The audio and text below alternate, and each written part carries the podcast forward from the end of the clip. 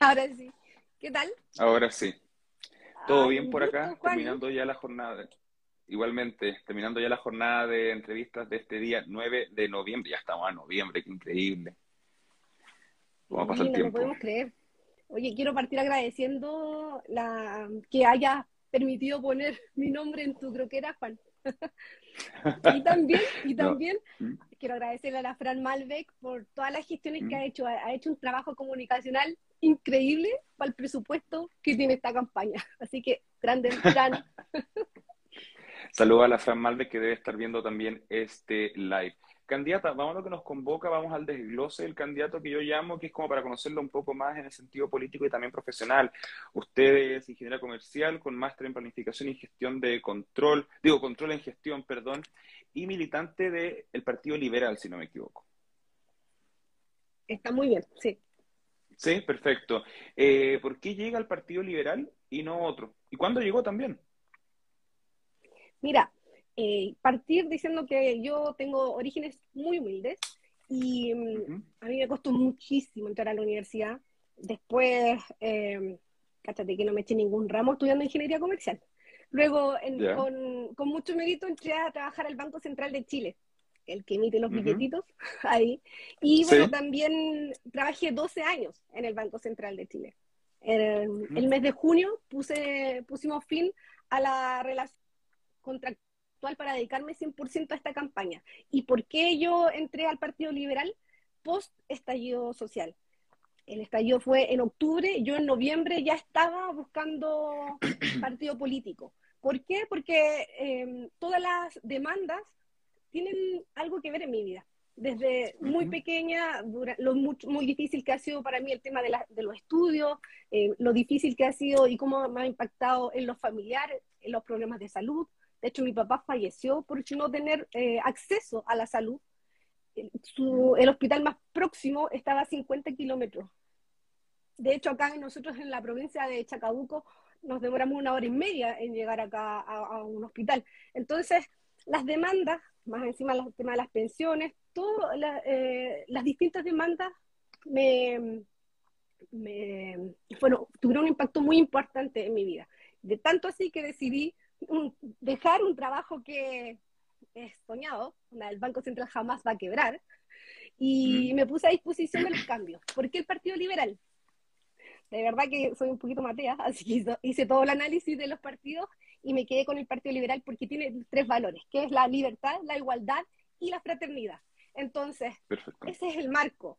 ¿Y por qué tenía que ser partido, un partido y no independiente? Porque Claro, con cupo. no, no, no, no, mi idea principal nunca fue ser candidata, solamente aportar, acuérdate. Entonces, eh, ¿por qué tuve que hacerlo? Decidí hacer un partido, participar en un partido político y no hacerlo de forma independiente, porque la institucionalidad es esa, las leyes. Las leyes están hechas para los partidos políticos. Esas son las reglas del juego. Entonces, independiente, yo tocaba la cacerola todos los días de forma independiente, pero no pasaba nada. La institucionalidad es mediante partidos políticos. Perfecto.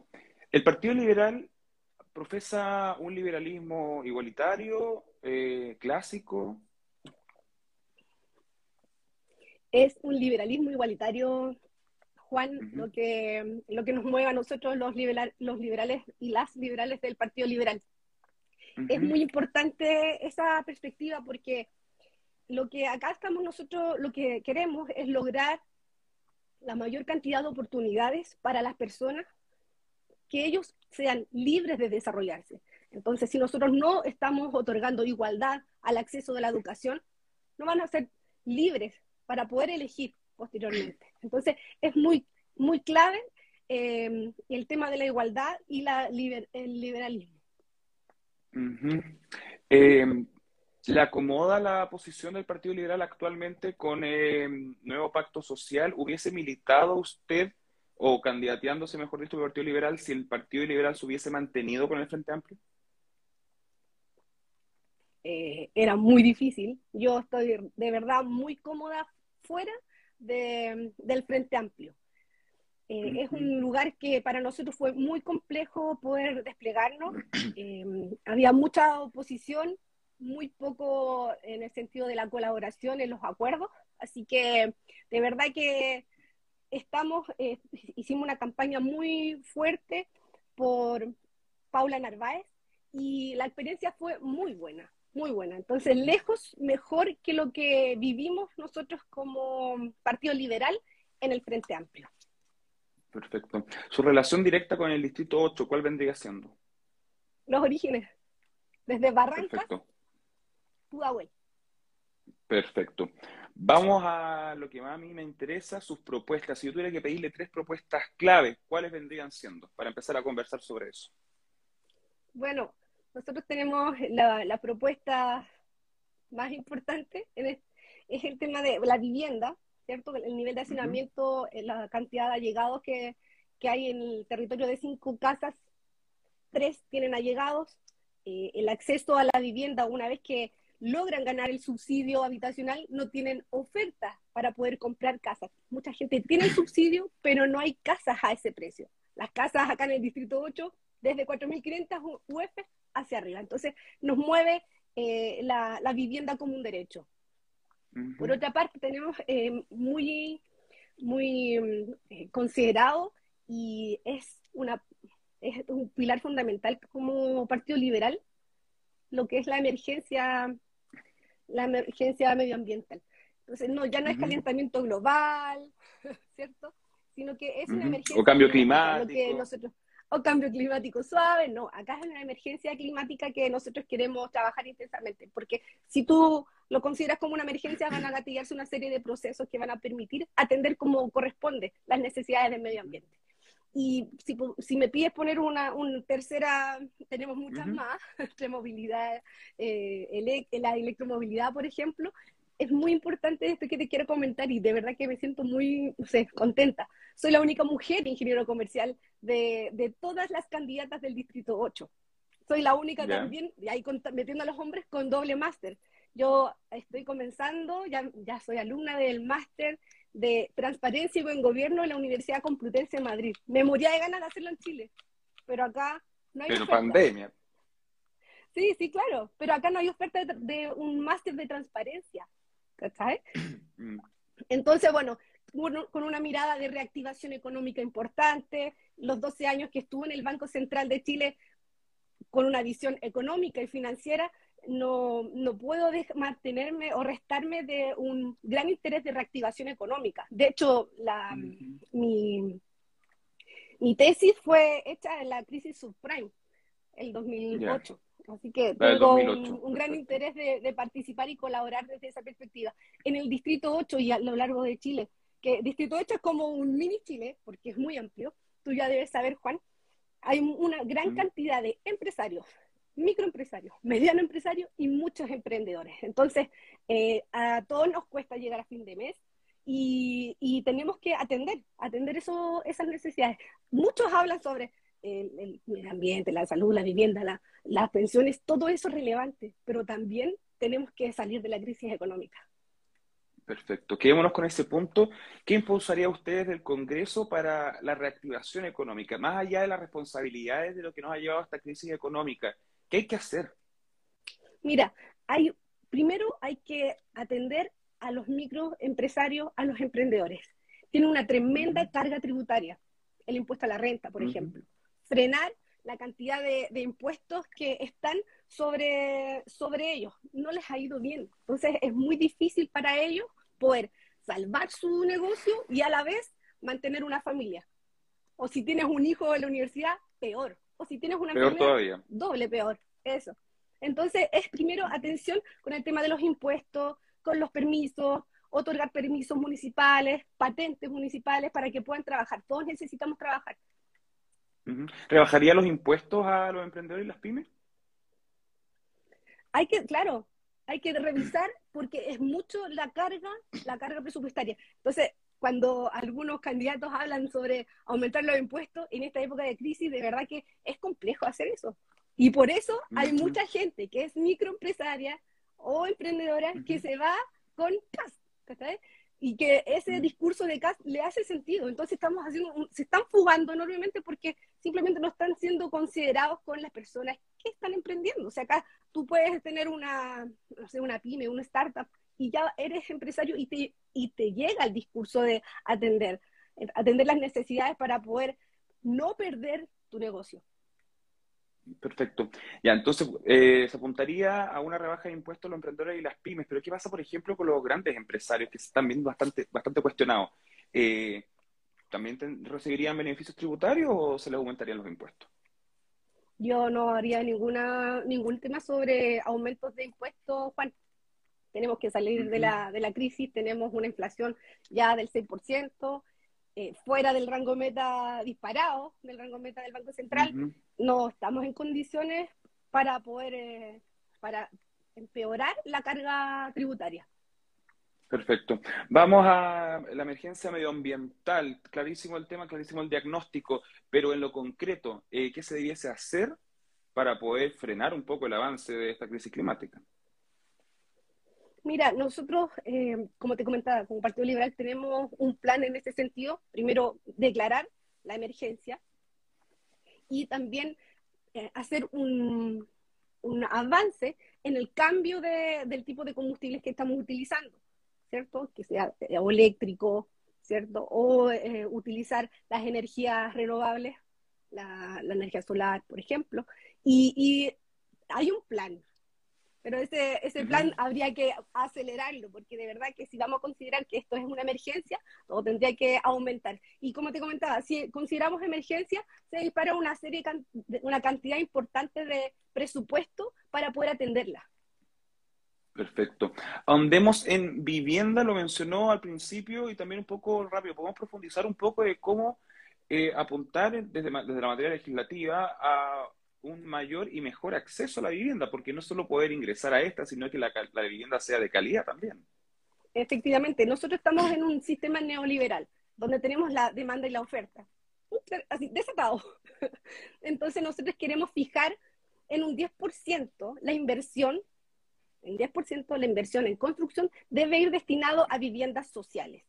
Consideramos que, bueno, para, para un comienzo, un 10% eh, para, está bien, la idea es que vaya aumentando, porque el nivel de saneamiento es más del 50% de las viviendas, de cada hogar, imagínate. Perfecto.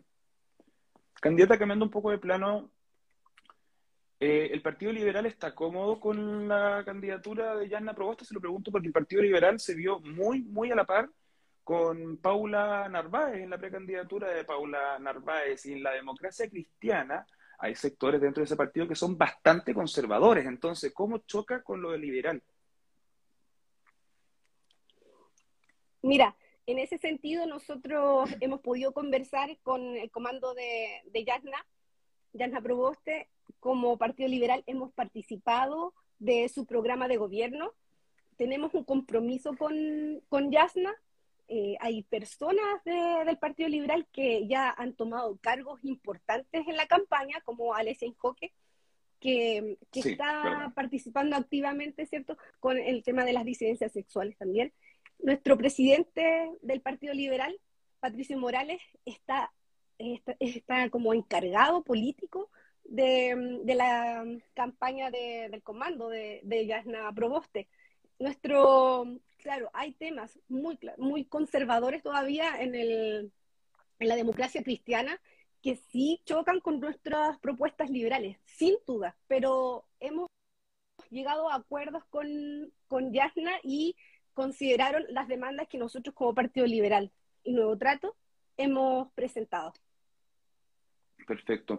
Además de las eh, propuestas que ya me mencionó, ¿me podría mencionar alguna que fuera que vaya, mejor dicho, en directo beneficio del distrito el cual usted busca representar?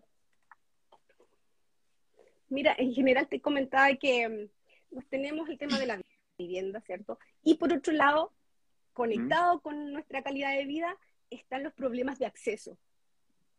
El acceso de la comuna de Maipú, la hemos vivido, es horroroso. Si tú trabajas en Santiago, vas a demorar más de una hora y media en, en, el en el transporte.